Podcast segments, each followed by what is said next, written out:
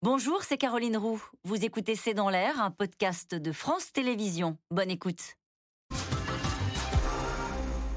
Dissoudre l'Assemblée en pleine crise énergétique avec une inflation très forte ne serait-ce pas de la folie? Si, c'est très loin des préoccupations des Français.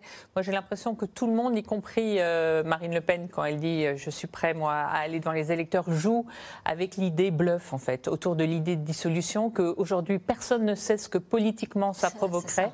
Même Marine Le Pen aujourd'hui, l'argent public euh, qu'elle a gagné théoriquement parce qu'elle a eu un bon score aux dernières élections, elle ne le toucherait qu'en février-mars. Ce qui fait qu'il y aurait des élections aujourd'hui. Elle n'a pas les moyens d'aider ses candidats à faire campagne.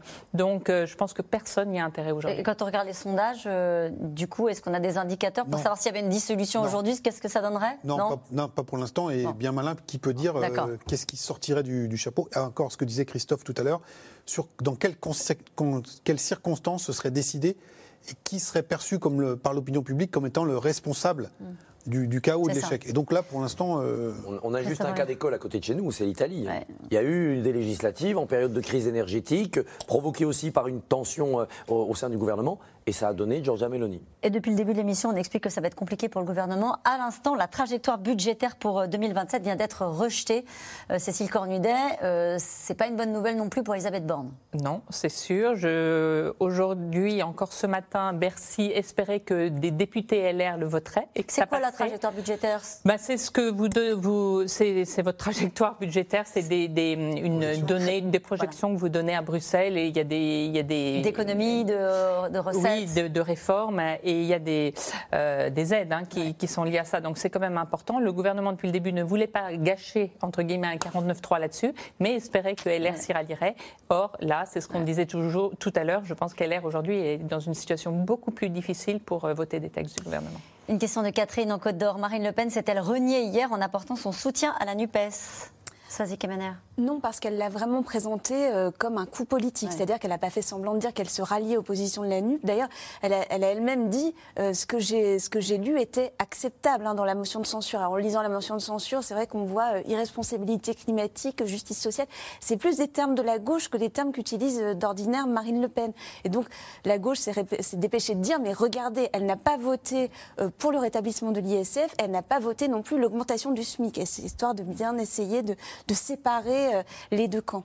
Les républicains, à force de se cacher derrière la majorité, ne risquent-ils pas de disparaître? Une question de Serge dans le Val d'Oise. C'est un véritable enjeu pour eux, idéologique, politique et électoral. C'est pour ça que la campagne interne pour la présidence des, LR euh, confronte deux personnages qui sont plutôt sur une tendance dure, d'opposition dure à, à Emmanuel Macron, parce qu'ils ont la certitude que s'ils apparaissent trop Macron-compatibles, ils deviennent inutiles. Et puis ils ont aussi l'ombre portée d'Édouard Philippe, venu de leur camp, qui est très populaire, qui apparaît comme l'héritier le mieux placé de la Macronie, et ils se disent voilà, on va être complètement englouti par, ce, par le philippisme en 2027 si on ne se reconstruit pas d'ici là. L'idée d'une tenaille Le Pen-Édouard Philippe se partageant les, les restes des DLR, c'est un vrai cauchemar pour eux. Une question d'Olivier Danlaine. La voix de Nicolas Sarkozy porte-t-elle encore chez les Républicains? Chez les militants républicains, mm. c'est dur. Ils ont eu le sentiment d'avoir pris une claque à la présidentielle, notamment parce qu'il n'a pas euh, joué le jeu euh, du parti. Et d'ailleurs, là, les candidats, ce que disait Sozik tout à l'heure, les candidats à, la tête du parti en ce moment en campagne, ils font tous campagne sur euh, l'après Sarkozy. La page est tournée. Quel est le but de Nicolas Sarkozy quand il fait cette proposition? D'être entendu, d'être écouté et surtout de surtout d'être encore présent, d'avoir encore une influence. Pendant longtemps, on l'a appelé le parrain de la droite française. Euh, il aimerait bien être le parrain de la politique française maintenant. Je pense qu'il essaie aussi de préserver son statut de chef d'État. Il parle d'intérêt général au-dessus du parti. Il sait qu'il fâche son parti, mais la France passe avant. Il y a peut-être aussi une autre explication. Il a un calendrier judiciaire compliqué. On vient d'apprendre là que l'enquête sur l'argent libyen est close, donc on va vous savoir s'il y a un procès ou pas. Il y a des rendez-vous judiciaires de, mm. fin d'année dans l'affaire dite des, des écoutes Paul Bismuth. C'est toujours bien de venir montrer qu'on a encore une aura politique et de dire au président Macron euh, aidez-moi. Mm. Qui sont Il l'a aidé depuis? Bah, on peut dire qu'il le considère en tout cas. Emmanuel Macron considère fortement euh, Nicolas Sarkozy depuis son élection de 2017, mm. plus qu'il ne considère François Hollande. Qui semble tenir la corde chez les Républicains pour succéder à Christian Jacob? Alors c'est clairement Eric Ciotti euh, qui est le plus qui est le plus pardon, qui est le, plus populaire pardon chez les chez les militants LR. Hein. ce sont eux qui votent. Euh, Bruno Retailleau est beaucoup moins connu. Euh, il est une figure plus intellectuelle et c'est vrai que celui qui celui qui en avant c'est Eric Ciotti et surtout il a derrière lui quelqu'un de poids, c'est-à-dire Laurent Wauquiez. C'est quelqu'un qui fait campagne pour un autre. Hein. c'est assez original, mais il dit désignez-moi président des Républicains et vous aurez, Laurent Wauquiez comme candidat. Donc c'est un candidat derrière un autre. Il n'est pas le seul à défendre cette ligne-là, non? Est-ce que Bruno Retailleau, à un moment donné, n'avait pas laissé entendre qu'il roulait aussi pour Laurent Wauquiez Oui, alors euh, c'est difficile aujourd'hui d'être contre Laurent Wauquiez parce que c'est le dernier qui fait un peu consensus, mais en tout cas, Eric Ciotti l'a dit beaucoup plus clairement. Allez, François Bayrou est-il en train de se détacher d'Emmanuel Macron? Non, je, ne pense pas. Il, euh, il reste très admiratif d'Emmanuel Macron. Il, aime le pouvoir d'influence qu'il a quand même euh, à travers lui. Après, c'est un allié extrêmement turbulent qui, par à épisodes réguliers, a besoin de montrer qu'il existe, qu'il le fait très, euh, très fortement. Mais euh, le groupe, euh, les, députés eux-mêmes, peut-être davantage, auront peut-être davantage envie d'exister à un moment. Mais François Bayrou. Et eux pourraient faire défaut à un moment donné? Faut voir. Euh, c'est vrai que l'amendement sur les super dividendes euh, qui a été euh, adopté contre l'avis du gouvernement, manifestement le président du groupe, Jean-Paul Mattei, veut le représenter, ne lâche pas cette histoire de, de meilleure répartition de, la valeur, de, justice.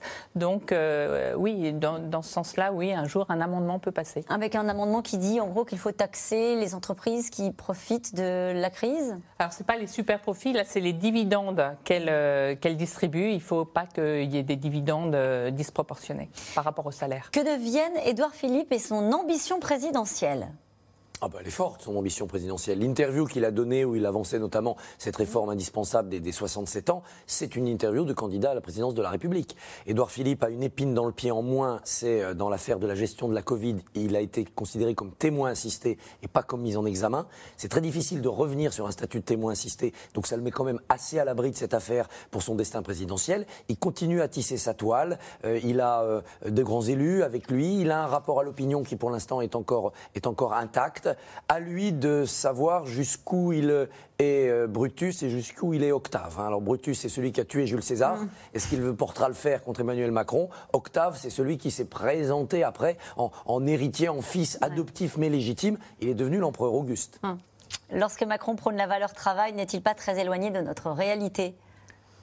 Il y a une question, il y a une question très intéressante sur la valeur travail en cette rentrée. C'est-à-dire, il y a la question, on le voyait dans le reportage tout à l'heure, est-ce que c'est pas éloigné de notre réalité? Et puis la valeur travail, est-ce que c'est de droite? Est-ce que c'est de gauche? Il y a eu un débat très intéressant, et c'était Sandrine Rousseau qui avait expliqué que c'était pas une valeur de gauche parce qu'elle revendiquait le, droit à la paresse, mais qui renvoie aussi à la, crainte climatique. Donc la, valeur travail, c'est quand même encore très présent pour toute une partie de la, population, et je pense que c'est vraiment un des marqueurs forts du président de la République. Et, et, puis beaucoup de gens l'articulent ça en disant la valeur travail, ben, on n'est pas contre, mais il faut, pour que le travail soit reconnu, il faut que ça paye. Mm. Et donc là, on revient sur la question du, pouvoir d'achat. Et on rappelle que euh, quand Bruno Le Maire enjoignait euh, M. Pouyanné, le patron de Total, à augmenter ses salariés, L'État est aujourd'hui le premier employeur de France. Il y a 5 millions Justement, regardez cette question. Une amie vient de décrocher un doctorat en chimie et commence dans le public à 2000 euros par mois. C'est ça la méritocratie? Voilà, donc là on est bien sur la valeur travail. Il faut que ce soit reconnu salariellement parlant. Merci. Oui, vous voulez dire un mot? Dans la valeur travail, c'est aussi des rentrées fiscales, sociales, c'est le, notre système de protection, sociale, c'est pour ça qu'il la défend. Merci à vous tous, c'est la fin de cette émission. C'était C'est dans l'air, un podcast de France Télévisions. Alors s'il vous a plu, n'hésitez pas à vous abonner. Vous pouvez également retrouver les replays de C'est dans l'air en vidéo sur France.tv.